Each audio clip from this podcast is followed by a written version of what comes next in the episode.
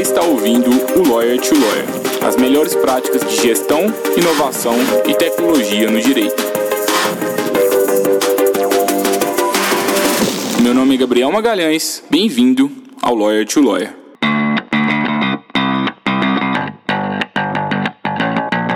Esse podcast é oferecido pela Free Law, a forma mais segura para que o seu escritório de advocacia contrate advogados online e sob demanda. E eu sei que talvez você nunca pensou nessa possibilidade, mas agora você pode realizar parcerias com advogados especializados em qualquer área do direito, de acordo com a sua necessidade. É só entrar no site www.freelaw.work e enviar a descrição do serviço que precisa ser executado, as orientações, o prazo, e aí é só aguardar a mágica acontecer e você visualizar as propostas dos profissionais. Faça parte agora da nossa comunidade e aumente o portfólio de serviços jurídicos que o seu escritório oferece aos seus clientes. Olá, advogado, olá, advogada. Seja bem-vindo, seja bem-vinda a mais um Lawyer to Lawyer da Freelaw. Esse é um podcast aqui especial de fim de ano, de Natal, de, de Réveillon. É, eu queria muito agradecer a todos vocês aí que nos escutaram ao longo desse ano. Foi 2019 foi um ano muito especial para a gente. A gente começou o nosso curso online gratuito no YouTube.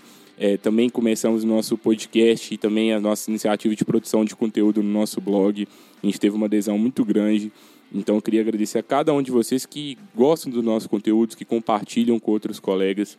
De verdade, é por causa de vocês, é, com o nosso objetivo genuíno de ajudar é, vocês a criar um novo modelo de escritório de advocacia, de trabalhar de uma forma mais enxuta e eficiente, que a gente traz todos esses conteúdos. E hoje é, vocês vão ter o prazer de conhecer o Deuclides, que é CEO da Juit, é uma das startups que estão revolucionando o direito e uma das empresas que eu mais admiro. É, hoje o assunto é bem técnico, né? Jurimetria. E eu sei que muitos de vocês aí não gostam da matemática, por isso foram para o direito mas vocês vão conseguir entender com profundidade esse conceito. No início do episódio, o Euclides traz de, de forma técnica mesmo o que, que é a jurimetria e depois ele vai indo para o que a gente realmente importa, né? Como que os advogados podem utilizar dessa tecnologia para ganhar mais dinheiro, para serem mais eficientes. Aproveita o episódio de verdade e no final, por favor, compartilhe esse episódio com outros colegas advogados. É, tenho certeza que eles também vão gostar bastante. Valeu! Oi, Deuclides, seja bem-vindo ao Lawyer to Lawyer. É um prazer estar te recebendo aqui. Opa, fala Gabriel, tudo bom, cara? O prazer é meu, cara. Obrigado pelo convite e por permitir alcançar essa audiência que a Freelaw tá conseguindo aí com o conteúdo de vocês tão, tão rico aí que está ajudando tanto a administração e o gerenciamento dos escritórios pelos advogados aí. É um prazer é, ter esse espaço aí com vocês. Obrigado, Deuclides. Admiro demais o seu trabalho, né? Tive a oportunidade de, de te conhecer no, no Legal, Tech, Legal Tech Venture Day, né? Que chamava o evento. Isso, é, isso. E o Deuclides foi uma... É, nós fomos finalistas, tanto a Freeló quanto a Juit. E o Deuclides aí, junto com, com todo o pessoal da Juit, eles foram aí os vencedores da, dessa edição do programa. Eles vão para Madrid em outubro de 2020 representar o Brasil lá na na competição, a gente vai estar na torcida aqui. E a solução deles é muito legal. A gente vai falar um pouquinho da Jute aqui também no episódio. Mas, Deuclides, conta um pouquinho, assim, para o nosso tema de hoje, jurimetria, né? O que, que é isso, assim? Fala um pouquinho da sua experiência sobre isso e também qual que é a importância assim, dos dados, assim, na vida dos advogados. Geralmente, advogado não gosta muito disso, né? Tanto que é, a gente foi para as humanas justamente porque a gente tem a versão aos dados. Agora você está querendo é, que a gente estuda mais isso? Agora tá voltando, né, cara? Complicado. Eu fui para o direito para sair dos dados e agora você, o, o Deuclides e o pessoal da Ajute trazem esses dados de volta para a gente. ah, mas nossa ideia é ajudar o advogado, né? Então, deixa até já entrando um pouco no tema, é, para falar de jurimetria, a gente tem que, tem que pedir licença aí pro para utilizar a definição do professor Marcelo Guedes Nunes, que é um professor da PUC que trouxe essa, essa matéria aqui para o Brasil em âmbito acadêmico, né? E eu gosto muito da definição dele, é, é, que é ele define a jurimetria como a disciplina do conhecimento que utiliza a metodologia estatística para investigar o funcionamento da ordem jurídica. Né? E eu acho muito bacana essa definição. A, a, grosso modo, o pessoal usa muito a, a, definição, a estatística aplicada ao direito, que também é, é, muito precisa. Né? E a jurimetria ela, ela visa explicar basicamente como o direito funciona, né? e ela é desenvolvida por meio de inferências. Então, você tem a representação de, de um método, né? é, é a conjunção de um método estatístico com o objeto que é a norma jurídica. Né? Então, é, essa, essa definição mais resumida aí de jurimetria sendo estatística aplicada ao direito, ela é bem precisa.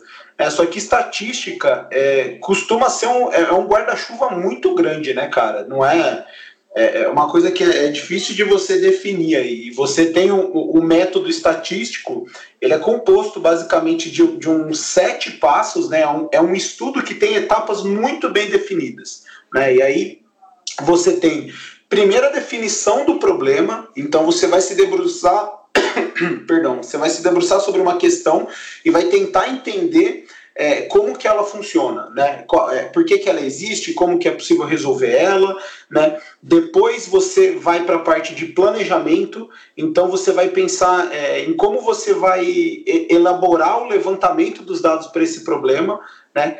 Posteriormente, no terceiro passo, você vai efetivamente para a coleta de dados. Né? Então, pensando em jurimetria, você tem que ir lá desenvolver robô para o tribunal que atende o teu escopo. Então, se você estiver fazendo, se o teu problema for em âmbito tributário, não faz sentido nenhum você pegar dado do TST. Né? Então, a coleta de dados tem que é, ter um escopo definido para atender o problema, né? E você também tem que definir a periodicidade da coleta. Então, pô, será que se eu fazer um, um recorte é, de um ano é, vai atender o meu problema, né? A lei que eu estou querendo, o impacto da lei que eu estou querendo analisar, é, ele é gerado a partir de quando? A partir da aprovação da lei. Então, vou pegar dois anos antes da lei, dois anos depois, e vou fazer uma análise cruzada aí para ver quais foram as diferenças. Né? A quarta fase e aí eu adianto para vocês que é a mais, é, é, a mais problemática, né, é a limpeza dos dados. Né? E tem um, tem um cara na Associação Brasileira de Jurimetria, na ABJ, que é um estatístico que chama Júlio Trescente. Se estiver ouvindo aí, Julião, um abraço para você, cara, admiro muito seu trabalho. É, ele é um estatístico e, cara, eu adoro a definição do trabalho dele. Cara, ele fala que ele é faxineiro de dados. Então, quando a gente pega os dados do tribunal, véio, vem, vem, muita, vem muita sujeira. Então, assim, só para vocês terem noção, a gente na Duit, a gente coletou aí quase 11 milhões de julgados do TJ de São Paulo. E aí, quando você vai lá fazer o enriquecimento dos dados e olhar para fazer essa limpeza, a gente viu que tem Câmara definida como Câmara de Férias de Julho, né? E, e, isso não é bem uma Câmara, né? Isso é uma coisa que a pessoa jogou ali, porque ela tinha que preencher alguma informação no sistema, acabou saindo e é, isso passa, né? Então a gente tem que limpar o dado para deixar ele padronizado, né? Depois você tem que fazer uma apuração, que é organizar e, e fazer a contagem desses dados. Então, aí você consegue ter, por exemplo, somatório de valor de condenação, você consegue ter recortes anuais de quantas decisões cada Câmara tem, por exemplo, enfim, aí vem essa parte é, de, de contar. Posteriormente, o sexto passo é a apresentação. Então, a gente pega isso que a gente organizou e contou e apresenta isso em gráficos. E por fim, vem a análise desses dados. Então aí vem um exame detalhado e interpretativo né, da, da, da, do problema que você quis atacar quando você começou esse planejamento, né, quando você começou a estudar essa matéria. E aí é, tem, tem uma confusão, eu acho, ao meu ver, muito grande hoje em dia entre o que, que, é, o que, que é jurimetria e o que, que é legal analytics. Né? O próprio mercado tratou de, de reduzir um pouco o conceito de jurimetria até a fase de apresentação dos dados. Né? Então, a, até a fase de apresentação dos dados, é, é, eu acho que isso ainda para mim é legal analytics, né? Isso para mim ainda não é jurimetria. Jurimetria a gente tem que considerar essa, essa, esse exame detalhado interpretativo. E essa fase, a, a, o sétimo passo, ele é o mais difícil, né? De, de longe.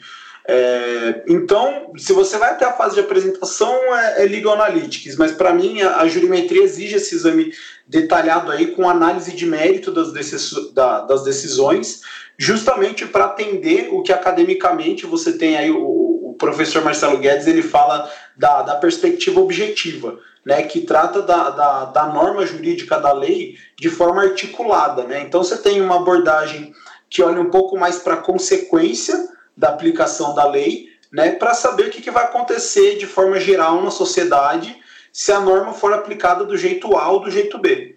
Então, se você não tem muito essa parte final da definição da, da jurimetria, que é o para investigar o funcionamento da ordem jurídica, eu entendo que, se, que a gente tem apenas legal analytics, que também gera um baita de um valor para os escritórios, para os departamentos, porque permite você ter uma visão um pouco mais completa do tribunal. Né? É, mas hoje em dia é uma prática de mercado, é muito comum as empresas é, pararem na fase de legal analytics é, e, e, aí tem uma certa confusão, assim, é, meio que mercadológica e acadêmica entre o que é jurimetria.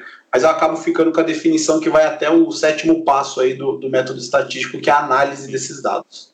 E assim, Euclides, legal, acho bem técnico, assim, até um pouco difícil de, de tangibilizar certamente assim, para alguns advogados.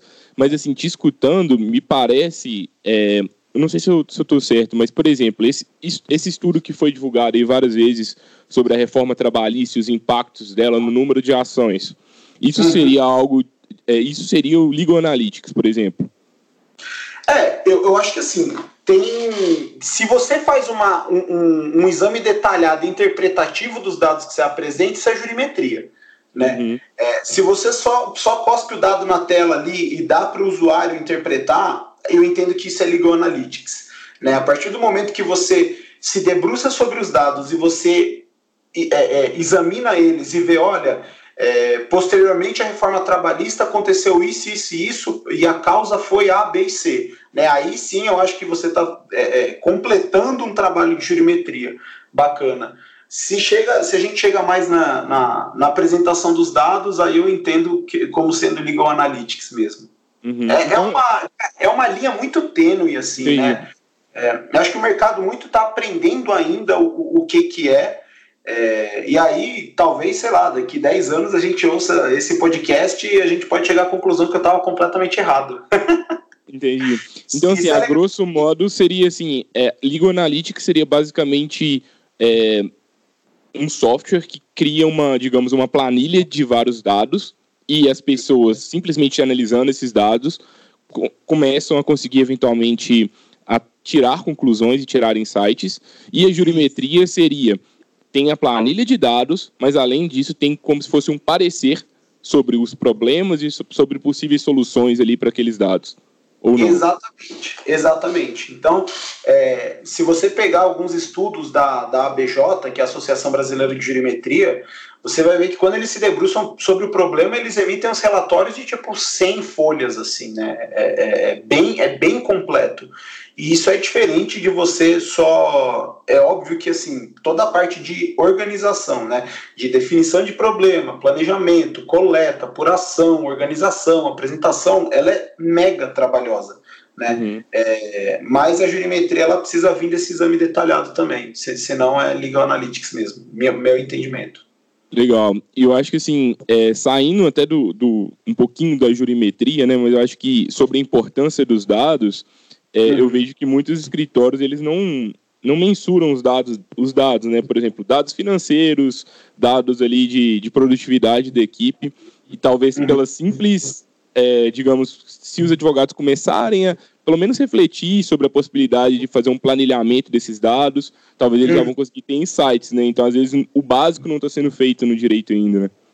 É, exatamente. Tem uma frase é, muito é, muito comum aí. É, tem duas frases que eu gosto bastante. Uma é a, o que não é medido não é melhorado, né?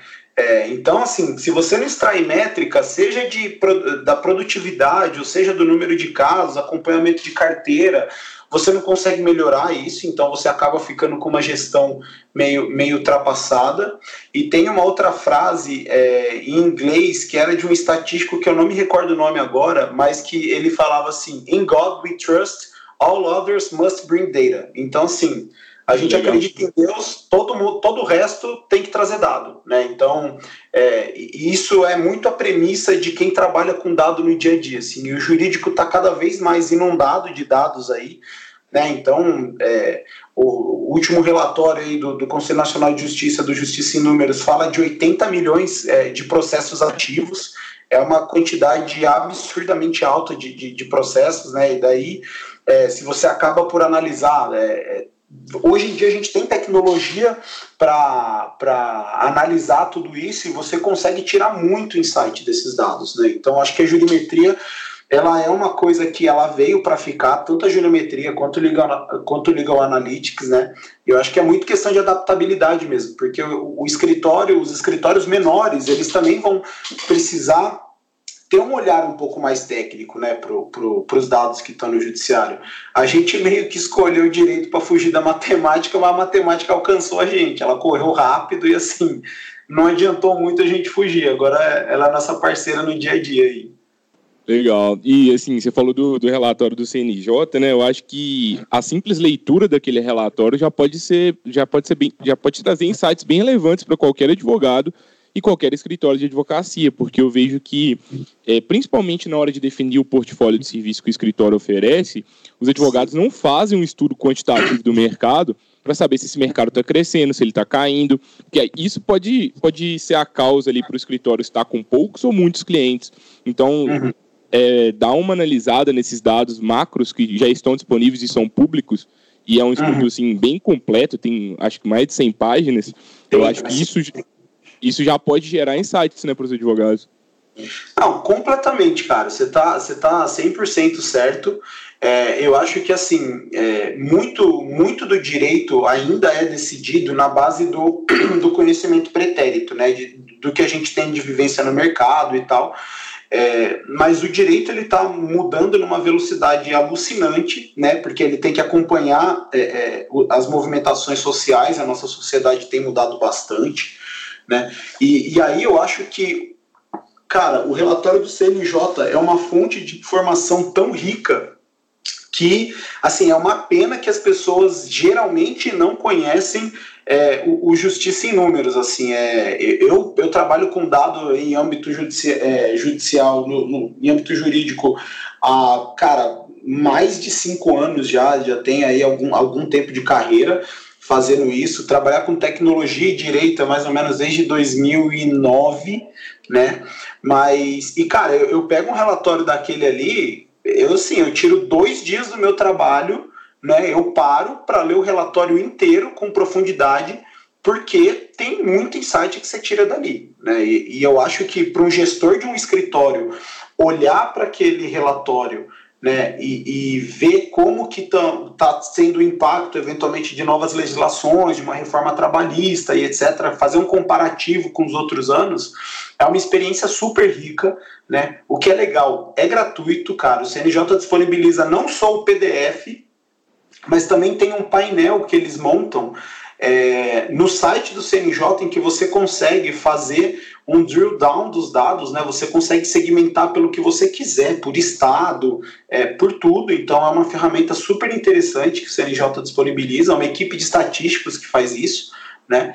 É, então é, é, é essencial hoje em dia o, o, o pequeno, médio, grande escritório, a boutique, o escritório full service, o pessoal interagir com esse tipo de conteúdo para conseguir executar melhor, para fazer uma gestão melhor do, do, dos ambientes em que eles trabalham, né? Seja um escritório, seja um departamento jurídico, mas eu acho bastante interessante o alcance que essas ferramentas hoje em dia têm. Muito legal, Deuclides. Eu tinha anotado aqui na, na minha cola aqui que eu ia te perguntar assim, quais tecnologias já existem no mercado. E eu conheci o Justiça em Números, mas eu confesso que eu não tinha pensado que o próprio Justiça em Números aí talvez já é uma tecnologia aí é, que qualquer pessoa pode usar e uma das mais valiosas que existem no mercado e é de graça, né? Exatamente, exatamente. É, e é de graça. Você não entra muito no, nos méritos ali, né? Mas, cara, você tem muita coisa, como valor de condenação, você tem é, taxa de congestionamento de, de, de, tribunal. Isso é, cara, é incrível, é incrível. Você conseguir saber disso com meia dúzia de clique, né? Isso é, imagina um advogado, pô, eu tava conversando uma vez com, com um advogado que ele falou, cara, é, foi, foi, um dos nossos primeiros clientes, assim, né? Ele viu a ferramenta é, da o Duit Humor, né, que a gente desenvolveu funcionando, e aí ele falou, Cara, é inacreditável o que a tecnologia permite a gente fazer hoje, porque quando eu comecei, é, quando eu era estagiário, né, ele falou, eu tinha que ir até a biblioteca da ASP, se eu não me engano, passar uma tarde procurando jurisprudência no livro. E hoje em dia a gente dá, cara, cinco cliques a gente encontra todas as decisões de uma Câmara de um determinado assunto, né? Então é muito bacana isso. Legal. E você disse, Deuclides, que vocês já processaram, não sei se esse é o termo correto, você me corrija se eu estiver errado, mas mais de 12 milhões aí de processos no TJ de São Paulo. É, não sei se é mais do que isso, eu não sei também qual é o âmbito no Brasil que vocês já, já processaram. Mas o que, que vocês aprenderam, assim? Qual foi o maior aprendizado que vocês tiveram coletando esse tanto de dados, assim? O que, que vocês perceberam, assim, de diferente? A gente percebeu, é, do, do, TJ de São Paulo são 10 milhões e 800 mil decisões, é, acórdons, homologações de acordos, né, é, que, que a gente tem lá no segundo grau. É, to, no total, a gente está com uns. É, são 19 milhões, são quase 20 milhões de, de jurisprudência que estão na base. Né? E uma das coisas que a gente percebeu é que falta o próprio judiciário se organizar melhor em relação aos dados. Embora já tenha um trabalho muito, muito bom sendo feito, faltam algumas coisas serem realizadas, né? Então, só para te dar uma, um, exemplo, a gente estava é, coletando os dados do TJSP e aí a gente viu, tem duas maneiras lá de, de você puxar, tem algumas maneiras de você puxar jurisprudência por lá, mas duas delas são por data de publicação ou por data de julgamento. Né? E muitas vezes para o advogado é interessante por data de publicação, porque, enfim, tem contagem de prazo e tal, tem toda, todos aqueles aspectos é, do, do código de processo.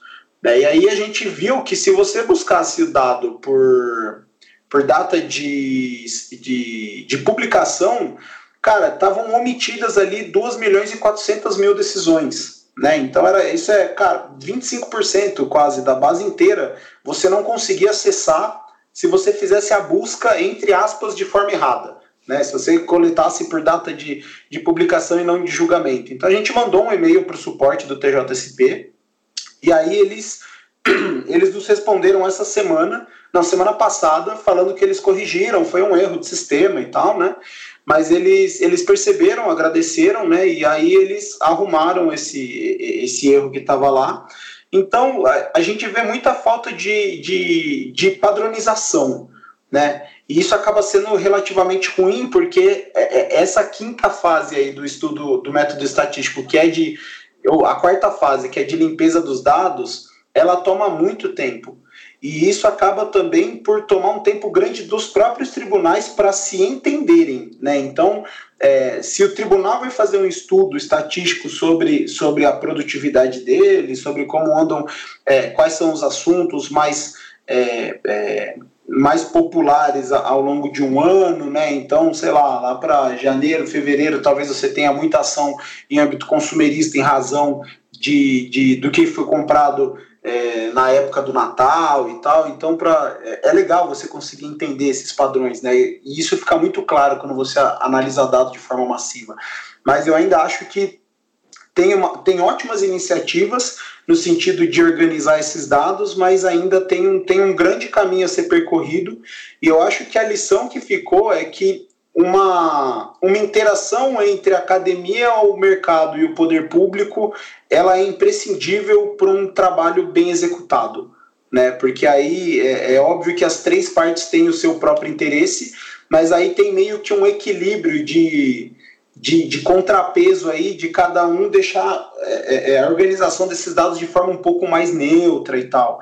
Então eu acho que Outra coisa que a gente aprendeu também é retomando aquela frase que é o que não é medido não é melhorado, né? Então tem um estudo interessante sobre viscosidade processual que o que a ABJ fez, a Associação Brasileira de Jurimetria, que eles conseguiram medir o quão viscoso era um processo, ou seja, por quanto tempo esse processo se arrasta né, até ele ser concluído. Daí eles entenderam que tem algumas áreas do direito que tem menos viscosidade com outras, com isso eles conseguiram propor algumas mudanças legislativas né, de forma a, a, promover uma celeridade processual que tem, cara, total interesse com, é, de atingir, se atinge o, a finalidade de um interesse público, que é a finalidade processual, né? Então, isso é um princípio do, do, do direito que existe. Então, é, é, um trabalho que, assim, se feito a seis mãos, vamos dizer assim, é uma, uma lição que a gente aprendeu é que você tem um trabalho melhor quando ele é multidisciplinar, né?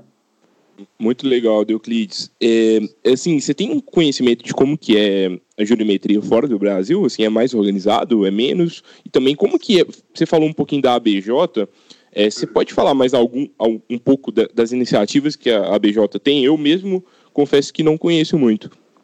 Uhum. Claro, é, em relação à primeira pergunta, é, a, a, ao redor do mundo, né, vai depender muito do, do sistema jurídico que o país adota. Então, se é common law, né, se é direito consuetudinário ou se é direito positivista, tem, tem muita diferença, porque por exemplo, um precedente aqui no Brasil, ele tem um valor completamente de um precedente nos Estados Unidos, em que você tem um sistema de common law, né? E aí tem alguns lugares, como Estados Unidos, que eles têm decisões catalogadas desde 1800, 1800 e pouco, né? 1880, sei lá. Então, é óbvio que você aprende muito com isso, né? Principalmente no sistema de common law, você vê os hábitos sociais evoluindo com o tempo. Então, acho que isso é muito legal, né? É, agora, fora dos Estados Unidos, tem algumas outras, é, tem algumas outras iniciativas interessantes em, em alguns países, como Espanha, né? Mas eu confesso que até agora, é, é, empreendendo, eu não tive muito tempo de tirar a, a cabeça do buraco para olhar para fora do Brasil. Assim, eu estou mais olhando para o Brasil porque ter startup consome 26 horas do seu dia das 24 disponíveis, assim. Então, eu, eu entendo é, bem isso. É, é, complicado, cara. Mas você Mas acha é... que assim, a gente está avançado, assim, ou não? Olha, em relação ao que tem no mundo, eu acho que a gente está caminhando muito bem. Né? Tem uma empresa que eu acho que é o, o um molde aí, para é um exemplo, um benchmark para todo mundo, que é a Revel Law é, esses caras foram comprados pela, pela LexisNexis, acho, há uns anos atrás. Mas eles, basicamente, eles pegaram a biblioteca de todos os, os precedentes, todos os julgados, acho que era a biblioteca de Harvard, se eu não me engano. Tem até um vídeo, se vocês colocarem no YouTube aí, para quem está ouvindo, depois coloca Revel Law Analytics é, Harvard Books, alguma coisa assim. É, tem um vídeo em que os caras, meu, é, eles tiram todos os livros da prateleira de Harvard, eles cortam a, a, a lombada, a orelha de todos os caras escaneiam tudo, né, com tecnologia de OCR, eles detectam o texto de tudo e eles fazem analíticas em cima é, dos julgados desde, cara, 1800 e pouco. Então, certamente é uma tecnologia mais avançada do, do que a gente está vendo aqui no Brasil, né? Mas a gente está caminhando num modelo muito legal, cara. Estou vendo algumas iniciativas interessantes aí. E aí, falando em iniciativa, além da ABJ, especificamente para a jurimetria, é, eu costumo muito acompanhar, é, é muito descentralizado isso, a, a, meu ver, assim. Tem associação que faz, cara, um trabalho exemplar, assim, e aí, para quem é mais técnico e está ouvindo o podcast, é, o código-fonte de tudo que eles fizeram está disponível no GitHub, então é super legal que além de você ver o estudo ali jurimétrico feito, você vê o relatório, né, você consegue baixar o código fonte do algoritmo que eles fizeram e rodar na sua máquina e testar. Então isso é de uma riqueza absurdamente grande. Eu, eu particularmente é, é, sou um, um, apaixonado inveterado aí por tecnologia open source. Tudo que a gente utiliza na Duit, quase tudo, né, é tecnologia open source. Então, tem algumas outras iniciativas, como alguns capítulos da, da B2L, da Associação Brasileira de Lautech e Legaltech, que são voltados para a jurimetria, né? E aí, enfim, eu acho que isso é, acaba sendo muito mais orgânico e ainda um pouquinho meio que descentralizado. Assim. Tem um pessoal que conversa sobre isso no Telegram, em alguns grupos, né? tem alguns outros no, no, no WhatsApp e tal, mas eu acho que é, é, mais ou menos nessa linha aí. O mercado ainda está tá amadurecendo nesse sentido, né, para ter essas iniciativas é, mais consolidadas, mais representativas e tal. Entendi. E assim, Deuclides, sendo bem pragmático mesmo, assim, como que um advogado pode ganhar mais dinheiro utilizando todas essas ferramentas, essa análise de dados, assim? Uhum. Olha, se você pensar na rotina de um advogado, é, na, na, precificação do serviço de um advogado, muitas vezes É, é um serviço, não difere muito de um serviço de consultoria de tecnologia. Muitas vezes ele vai cobrar por hora. Né? Então, você vai ter lá, você vai comprar um projeto aí de, de, de software, você vai numa software house, o pessoal vai cobrar a hora do desenvolvedor sênior, do desenvolvedor pleno, do desenvolvedor júnior, vai chegar lá um projeto, vai ter um entregável, né? Aí a gente tem uma diferença que o direito não é uma atividade fim, ele é uma atividade meio, né? E o advogado ele é ele não é pago para entregar um resultado, assim, e, é importante os clientes entenderem isso. Ele é pago para defender o cliente da melhor maneira possível, né? né nessa atividade meio. E para isso ele faz alguns cálculos. Né, de quantas horas ele vai levar para fazer uma petição, para pelo menos em teoria devia fazer, né? Grande parte Exatamente. não faz. no ser e dever ser, né? No dever ser ele deveria, deveria fazer, é, ele deveria fazer e assim, vamos pensar que cobrando por hora, pensa numa, numa equação, vai, você tem o numerador e o denominador, né? Vamos voltar lá para o colégio e lembrar, 5, por exemplo, o número 5 é 5 sobre 1, certo? Então, para você ter um número maior, ou seja, para você ganhar mais, ou você aumenta o, o o numerador ou você diminui o denominador. O que, que é isso? Ou você ganha mais ou você economiza mais tempo, já que você cobra por, já que você cobra por hora. Então, se você vai cobrar 200 reais por hora para realizar um estudo, você pode ganhar, é, por exemplo, você pode fazer o estudo em meia hora e a sua hora valer 400, né? Então, assim, a jurimetria ela pode ajudar o advogado a partir do momento em que você consegue elaborar estudos de forma mais rápida sobre uma determinada matéria, de forma com que você consiga confeccionar sua tese, é, é você consegue confeccionar uma tese mais eficiente. Então, se você entende que, por exemplo, a 14ª Câmara de Direito Privado, peguei uma Câmara X, tá? É, Para falar sobre um assunto X também. É, ela geralmente não concede é, em, fase de apelação né, contra plano de saúde, ela geralmente dá improcedência para casos em que tem falta de prestação do serviço, você vai ter que alegar alguma outra coisa, né? É, você vai ter que tomar uma tese um pouco mais sofisticada do que essa, porque senão a probabilidade de você tomar um, um, um não provimento é grande. Né? Então eu acho que a jurimetria pode ajudar o advogado a ter um serviço é, melhor, mais elaborado, né? Ou então a fazer um serviço que ele não vai conseguir aumentar o preço, mas ele conseguir fazer o serviço em menos tempo. Né? Então, acho que tem duas maneiras aí. Então, quando você divide o valor da hora pelo tempo gasto, o número geralmente costuma ser maior. É, o número, o valor que você ganha geralmente é maior do que antes de aplicar a jurimetria, né? Então, a gente tem uma métrica até na, na, na JUIT, que a gente acompanha muito, que é o tempo que os advogados gastam fazendo pesquisa jurídica. E aí a gente vê que, assim, é, 20% do tempo do advogado geralmente é gasto com essas pesquisas. E se você vai em alguns escritórios, algumas boutiques especializadas, é, eu já ouvi isso de cliente, que o tempo de pesquisa dele chega a 60%. Né? Se você consegue fazer essa pesquisa em 30% do tempo, ele consegue atender duas pessoas ao invés de atender uma. Né? Ele consegue atender dois clientes. Então, acho que isso facilita muito. Assim, os, os nossos, o que a gente tem ouvido falar, por exemplo, de cliente, é que eles reduziram do tempo total deles de, do, do dia a dia para 5% do tempo a pesquisa jurídica. Então, a gente economizou aí, a gente tem economizado umas 32 horas por mês por advogado.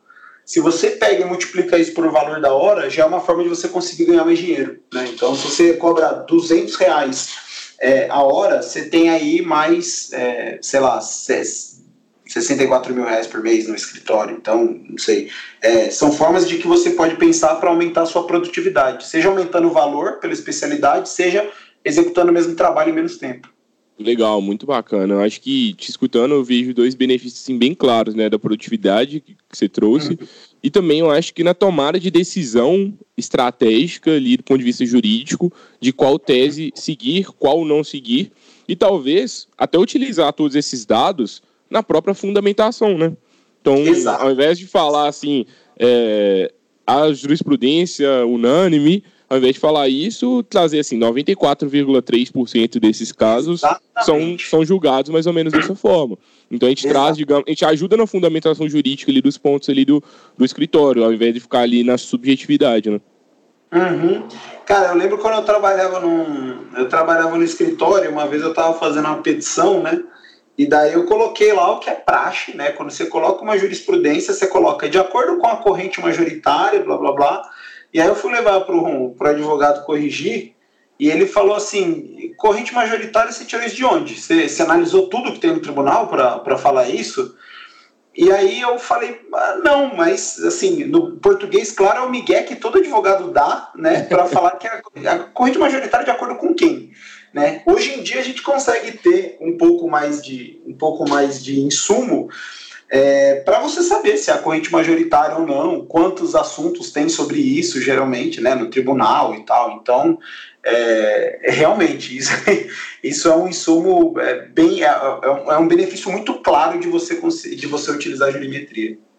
Não, muito bacana, Euclides. E assim, na prática, assim, além do, do manual do CNJ, dos próprios buscadores dos tribunais, eles são alguma uma tecnologia também né, bem avançada, principalmente para os advogados que vivenciaram os tempos antigos de, de pesquisar jurisprudência lá nos, é, no, nos livros, etc. Mas assim, é. além dessas tecnologias que todo mundo conhece, assim, o que, que tem hoje no mercado, quanto que custa, e também explica um pouquinho mais do trabalho seus aí da JUIT, como que vocês ajudam os advogados atualmente.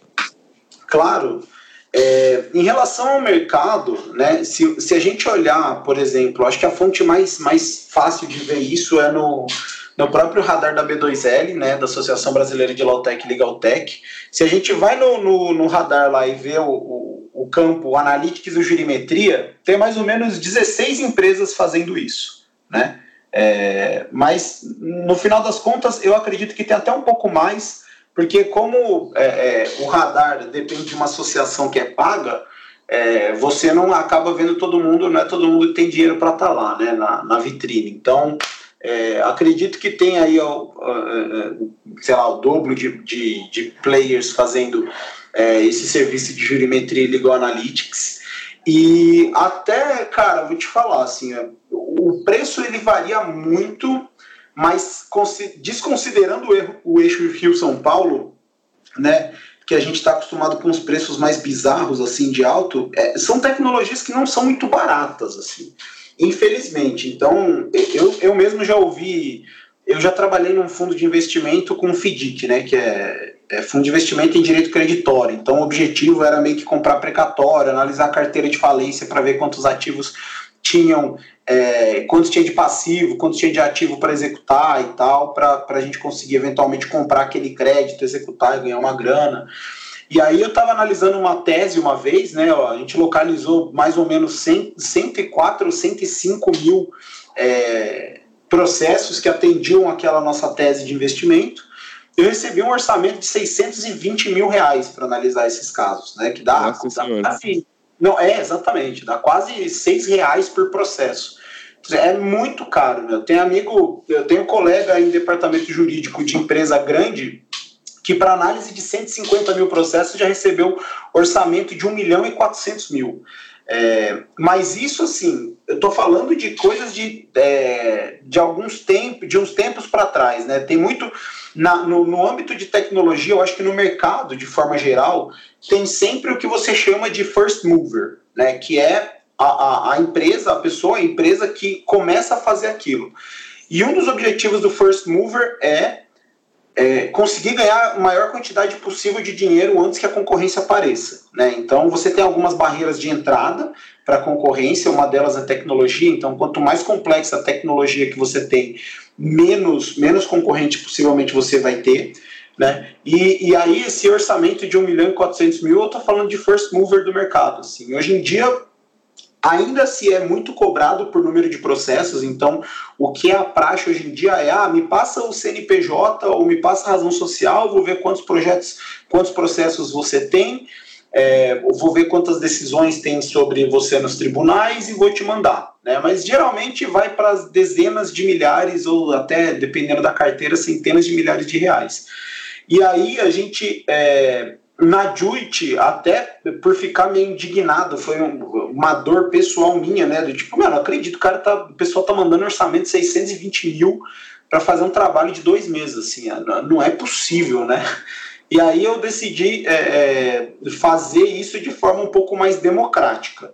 Né? Pensando na, na, na, na metodologia SAS, né? o que a gente faz na JUIT é coletar de forma, de forma sistemática é, jurisprudência de vários tribunais. Hoje em dia a gente atende 23 dos 93 tribunais, a gente está aumentando bastante o nosso acervo, né?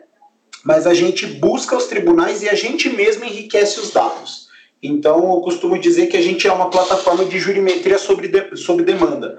Né? Quando, quando um cliente vem para a gente, ele não precisa digitar, ele não precisa fazer um briefing é, para a gente desenvolver o crawler, para depois a gente fazer o analytics, né? As seis, é, é, é como se assim, os seis passos do método estatístico até a apresentação do dado, a gente faz isso para todos os tribunais que a gente conseguiu, hoje em dia são os 23 dos 93, né? Então a gente, o nosso foco hoje em dia são tribunais superiores, é, e aí a gente vai atacar né, já o que o tribunal, o CNJ chama de tribunal de grande porte, tanto em âmbito de tribunal de justiça quanto regional do trabalho, né? É, e aí a gente aplica analytics, a gente enriquece o dado dentro de casa, classifica esse dado cruza para ver qual decisão parece com outras quais, né? Então a gente faz um, um, um, que a gente chama internamente de clusterização, a gente agrupa decisões semelhantes, muito parecido com o que tem no e-commerce, sabe? Você está vendo um tênis vermelho, aí tá lá, quem viu esse tênis também viu é, XYZ, tem uns outros produtos lá. Então a gente classifica a decisão de forma que a gente consiga mostrar isso para o advogado. Porque quantas vezes o advogado não está lá procurando jurisprudência, Aí ele encontra a matéria, né? Às vezes é um julgado, é um, é um caso super recente ou é muito difícil, e quando ele vai ler não só a ementa, mas a íntegra, ele descobre que a, ferramenta, que a, que a, que a jurisprudência é boa para outra parte. Né? E aí, o que, que o advogado faz? Reza para outra parte não encontrar essa, essa jurisprudência e segue procurando. Então, o nosso trabalho na JUIT é, é, com o algoritmo de Deep Learning que a gente utiliza e tal também, a gente faz uma classificação desse julgado, a gente lê a íntegra da decisão, né, do, do acórdão, enfim, do, do, do, documento que for, e a gente entende sobre o que ele se trata, com quais outros ele se parece, e a gente extrai nome de desembargador, câmara, turma, sessão, vara, comarca, quando é primeiro grau, né, então a gente vai extrair em todas essas entidades, é, aí a gente tira... É, também nome de autor, nome de réu, tem muita coisa que a gente anonimiza por causa da LGPD, que embora não esteja em vigor, a gente já, a gente já toma um cuidado com isso. E a gente disponibiliza isso tanto como uma plataforma de busca de jurisprudência, só que aí de forma extremamente assertiva, né? Então, tem algumas outras plataformas de jurisprudência unificada, mas que o usuário continua perdendo muito tempo para fazer essa busca, né? E o, o nosso tempo é a nossa ideia é aplicar vários filtros na decisão de forma com que você encontre só o que você precisa. Né? Então, é, tem um caso muito clássico, assim, é que a gente tem muito orgulho de falar de um cliente nosso, é, um advogado tributarista, que ele estava procurando decisão no CARF, ele estava quatro meses, assim, procurando é, a decisão de assim de anão, né? E ele, cara, não conseguia encontrar ele, ele se cadastrou na nossa plataforma 4,44 e quando era 4,59 ele acionou o suporte só para falar que ele encontrou a decisão que ele precisava. Sim, então em 15 minutos a gente é, forneceu o que o advogado estava procurando há meio que há quatro meses já. Né? Então, é, é, é, esse é o tipo de tecnologia que a gente fornece né? Só que a gente cobra uma mensalidade que custa um milésimo do que as empresas de jurimetria cobram, né? É, então, o objetivo da JUIT é fornecer uma, uma forma um pouco mais democrática para outros advogados e departamentos jurídicos menores conseguirem comprar jurimetria também. Porque ao invés de fazer um orçamento né, de dezenas de milhares, de centenas de milhares de reais, a gente tem uma assinatura mensal né, em que você pode analisar o que você quiser, né, e, e, todos os dados que estão ali, que hoje em dia são 20 milhões de julgados, até março a gente deve chegar em umas 50 milhões, 60 milhões, né, que a gente está aumentando nosso acervo, é, a gente permitir qualquer pessoa, né, nossos clientes, qualquer um analisar isso a qualquer tempo, sem precisar de um orçamento extremamente caro. Né? Então a gente quer democratizar um pouco mais o Legal Analytics e a jurisprudência para que é, o escritório menor, o advogado autônomo, tenha, entre aspas, o mesmo poder de fogo de eventualmente uma boutique especializada e tal. Né? Então é, é, é, interessante a gente é, conseguir é, ter esse movimento no mercado, né? Você ter um advogado que, pô, é ele mais um no escritório só é, e na outra parte é um escritório full service enorme e eles estão debatendo no mesmo nível de sofisticação de tese, assim. Então acho que é um pouco do, do da nossa missão, assim, que a gente fala que é dar para os operadores de direito a capacidade de tomar decisão baseada em dado, é, é muito essa, assim. A gente tem um senso que a gente quer ter um impacto social forte no, no mercado jurídico também, ao democratizar um pouco mais o, o acesso à, à tecnologia pelos advogados. Não, muito legal, Euclides. Vocês são tipo um Google para pesquisar jurisprudência, ou não? Exatamente, exatamente. Até porque a gente, não só a jurisprudência, né? Isso é legal de viver na intersecção de tecnologia com direito, porque eu lembro de muita coisa da faculdade de direito que eu aplico no dia a dia na JUIT, assim. Então, eu lembro que eu estava tendo uma. Um, um, eu lembro quando eu estava ainda lá na, na universidade, os professores falavam sobre fontes do direito, né? E daí falava sobre lei, doutrina, jurisprudência. Falei, pô, um advogado que faz uma pesquisa, ele precisa de. É, ele precisa ver a lei, ele precisa ver a, a jurisprudência, ele precisa ver a doutrina também. Ele precisa saber como é que é a lei, como que é a lei comentada e como que é a lei aplicada. Então a gente está levando todo, todo esse conteúdo para dentro do Juit Rimor, né? O Rimor em latim ele significa explorador, né? Então o nosso produto ele, quando você pesquisa uma jurisprudência, é, cada dia mais o nosso acervo aumenta para te indicar é, obras, por exemplo, que tem relação com aquele, com aquele, com aquela, com aquele documento, com aquela jurisprudência que você está vendo, de forma que você consiga estudar por ali também já, né? Então, a ideia é justamente montar um Google. Assim, às vezes a gente procura por algum termo no Google, aí tem lá imagens, shopping, aí tem a busca normal, né? Você pode ver por produtos também, é, mapa. Então, a nossa ideia é quando você procura por, por exemplo, indenização por dano moral, extravio de bagagem né, você consiga ver o que, que tem, tanto de jurisprudência, quanto de legislação, quanto de doutrina sobre isso. Porque a gente acredita que esse seja é, é, é o, meio que o arcabouço aí, é, é, o que o advogado usa de insumo para montar a tese dele. Né? E aí a gente permite o advogado jogar tudo em pastas que ele compartilha com outros colaboradores é, dentro da própria plataforma. Então a gente mistura um pouco de Google Drive aí dentro da ferramenta também, de forma que fala, pô, isso daqui é interessante, vou guardar na, nessa pasta que é compartilhado com essa equipe aqui e tal. Então a, a nossa ideia é muito de ser vai, o Google do advogado. Acho que é um, é, é um, é um bom slogan. Legal, legal, muito bacana. E aí, para quem acha que a tecnologia, esse movimento de inovação é só uma modinha, Acho que a gente tem um exemplo aqui bem prático é, de algo que já existe, já funciona e que está revolucionando direito. É, a Juit é uma empresa incrível que eu admiro muito. O trabalho do Euclides é muito legal e eu acho que assim tangibilizou certamente para vários vocês que às vezes não ainda não sabiam como de fato aplicar a tecnologia no direito. Essa é uma das ferramentas que existem. É, e eu acho que o principal, assim, que a gente, a gente sempre gosta de ressaltar isso nos, nos, nos outros podcasts também, é a gente começar a buscar essas ferramentas como um meio para resolver nossos problemas.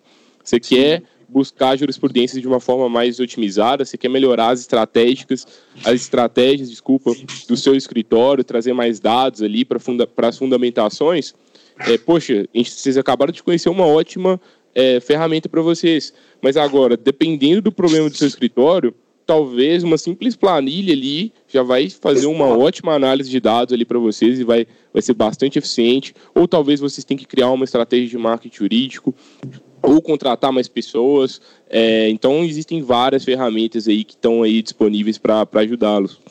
Uhum. Eu costumo dizer assim, é, não compre mais tecnologia do que você precisa, mas também não compra menos, né? Porque dá para melhorar muito só com uma planilha, cara. Mas é, às vezes você precisa sair dela, né? É, e aí várias formas de, de gestão, mas em relação a, a isso de, de atingir o mercado como um todo, eu acho que tem algo muito emblemático para gente, que o, o, time todo compartilha desse sentimento lá na Juit, que assim, o nosso primeiro cliente, quando a gente entrou no escritório, a gente falou, cara, esses caras não vão fechar. E sabe por quê, cara? Porque os caras tinham máquina de escrever na recepção. Eu juro por Deus, cara. Eu, nossa, esses caras nunca vão fechar, né? E aí, assim, final da, no meio do, do, do final para a reunião, o cara falou: Meu, já manda o contrato porque a gente precisa começar a utilizar isso. É, isso é sensacional, isso resolve meu dia. A gente estava mostrando as decisões por câmara, né, de um assunto que eles queriam. Eles queriam ver, acho que a execução de execução de honorários é, em, em, um tipo, eu, eu não lembro qual que era a classe da ação. E daí a gente filtrou o assunto filtrou por Câmara e aí tinha as decisões do desembargador que eles estavam meio que, entre aspas, tendo problema, assim, né? E daí, enfim, eles acharam isso com três cliques, assim. Então, é, é muito legal permitir que as pessoas trabalhem de forma melhor, sabe? Tirar um peso das costas dela é, é uma coisa que é meio que que faz a galera acordar todo dia para ir trabalhar, assim. É, é, um dos nossos... A gente lê os, os testemunhos, assim, que o cliente vai dando e a gente fica muito animado, cara.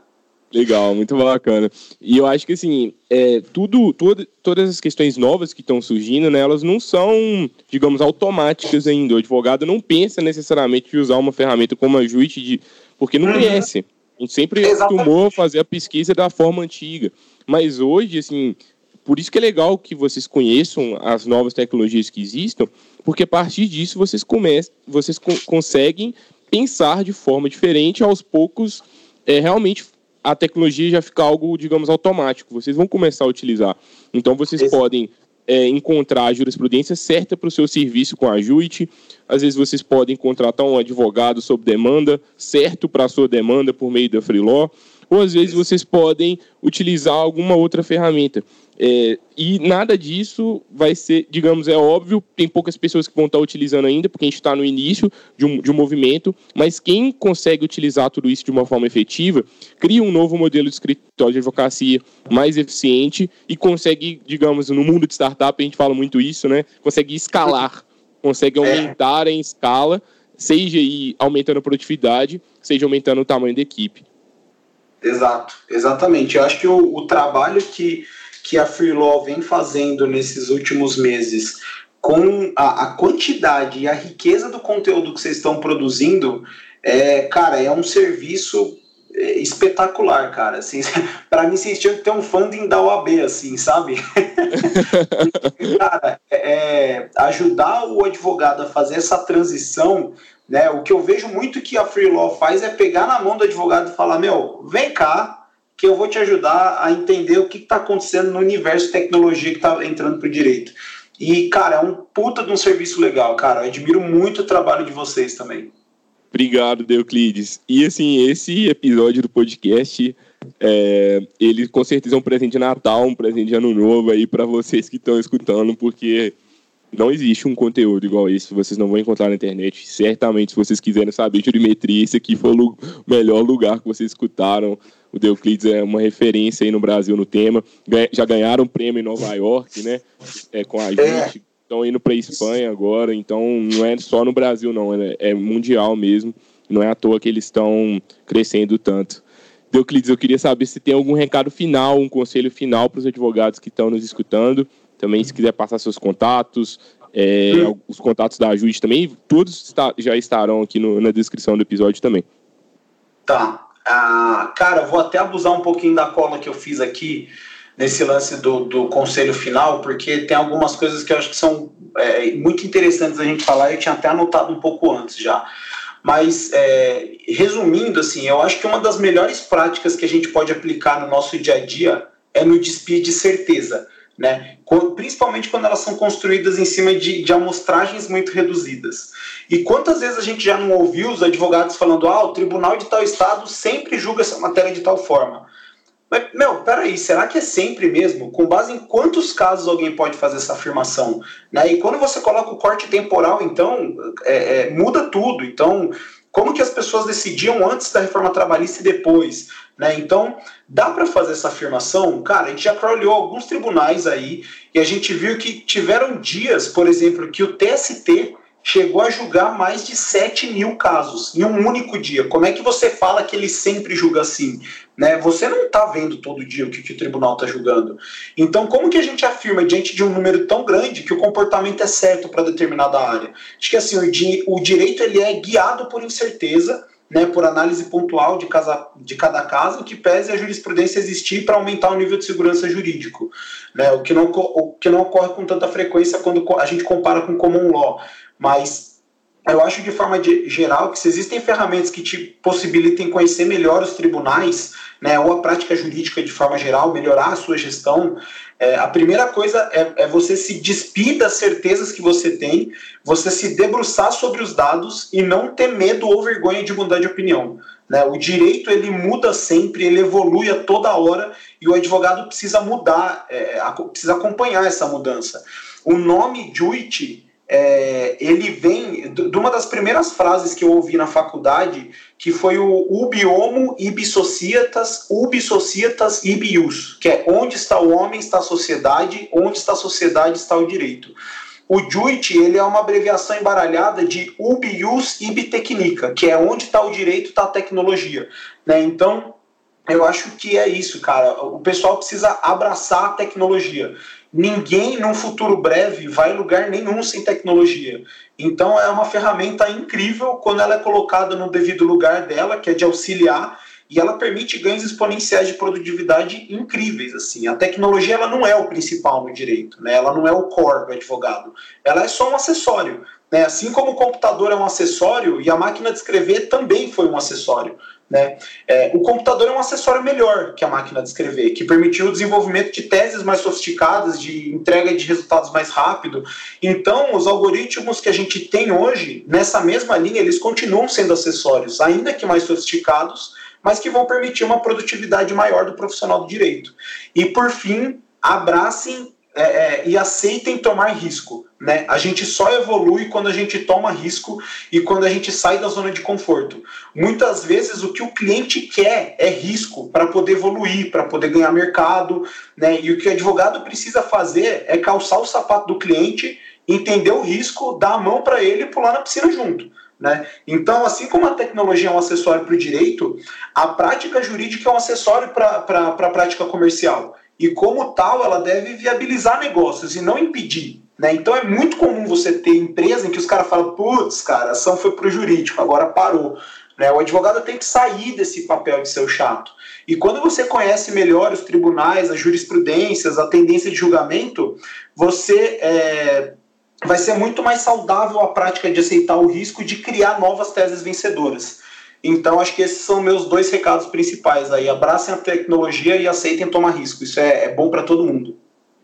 Muito legal, muito legal mesmo, Euclides. Eu acho que, assim, sem palavras, acho que eu aprendi demais com você. Eu tenho certeza que os colegas advogados devem estar aí com a cabeça, assim, com muitas coisas ao mesmo tempo. E, assim, é, pessoal, vocês estão escutando aqui até agora é, e ainda não entraram no site da Jude, podem entrar, conheçam mais esse trabalho. Esse podcast não é patrocinado, mas o que, que eles estão fazendo é incrível.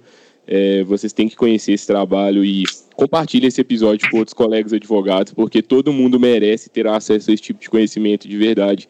Tenho certeza que esse aqui foi o melhor presente de Natal aí, de, de Ano Novo, para quem está escutando ainda em 2019, que a gente poderia trazer aqui para vocês. É, acho que muito, muitos conceitos técnicos sobre jurimetria. A gente começou lá no início. Euclides trouxe os sete passos né, da, da jurimetria, diferenciou a jurimetria do Legal Analytics, é, e depois foi trazendo também né, questões sobre como que o CNJ está traba tá trabalhando, como que a gente pode utilizar o Justiça em Números. Depois a gente foi avançando ainda mais, foi mostrando como que o mercado está no Brasil, falou da ABJ, da Associação Brasileira de Jurimetria, também fez uma análise comparada com outros no cenário internacional de como que está isso lá, é a diferença do, do mercado brasileiro para o mercado lá do norte-americano. E é, depois foi trazendo ainda quais tecnologias existem no mercado. Existe muita coisa muito cara mesmo, inacessível para os pequenos escritórios de advocacia, mas agora tá, é, estão surgindo cada vez mais, existem mais de 16 empresas que atuam nesse segmento específico. Dentre elas, a gente tem a JUIT aí com planos acessíveis para os advogados. E os advogados podem certamente ganhar mais dinheiro utilizando essa ferramenta, porque com jurimetria a gente toma melhores decisões, a gente embasa as nossas fundamentações jurídicas e, além disso, a gente consegue ser mais produtivo. É isso. Exatamente. É isso, cara. Vou deixar meus contatos aí para quem quiser. É, meu nome é Deuclides é, Neto. Se vocês jogarem no LinkedIn, não vai ter muito Deuclides por aí. Então, é, meu e-mail é deoclides.juit.io, né? J-U-I-T.io. A gente tem o, o, o Juit.io, o nosso site. Se você entrar lá, você consegue puxar um trial também de 14 dias, né? Para usar a plataforma de forma gratuita e tal, testar, ver se faz sentido. E aí a gente libera a plataforma full com todos os recursos. Então, assim, é, se vocês quiserem me adicionar no LinkedIn, é, é, é pegar um trial, é, se vocês quiserem compartilhador, fazer um desabafo, qualquer coisa, eu tô aí para conversar. Sou completamente apaixonado por direito e tecnologia e no que eu puder é, ser útil para vocês, contem comigo. Obrigado, Deuclides. Se você, colega advogado, está escutando ainda não se inscreveu no canal da Freeló, por favor, se inscreva também, deixe o review aí no seu player de podcast favorito. Se você ainda não compartilhou com outro colega advogado também, o Lawyer to Lawyer, a gente pede para que você compartilhe, é sempre é a melhor forma que vocês podem estar nos agradecendo pelo conteúdo que a gente está trazendo para vocês. Na próxima quarta-feira a gente vai ter um outro convidado especial aqui para vocês é, recesso forense, férias, Natal, Réveillon, mas a gente não vai parar com a produção de conteúdo. E você que está nos escutando também, a gente convida que vocês também não parem aí de estar buscando é, coisas novas também nesse período, porque pode ser o melhor período justamente para que vocês consigam reformular o escritório de vocês. Muito obrigado novamente e até a próxima quarta-feira.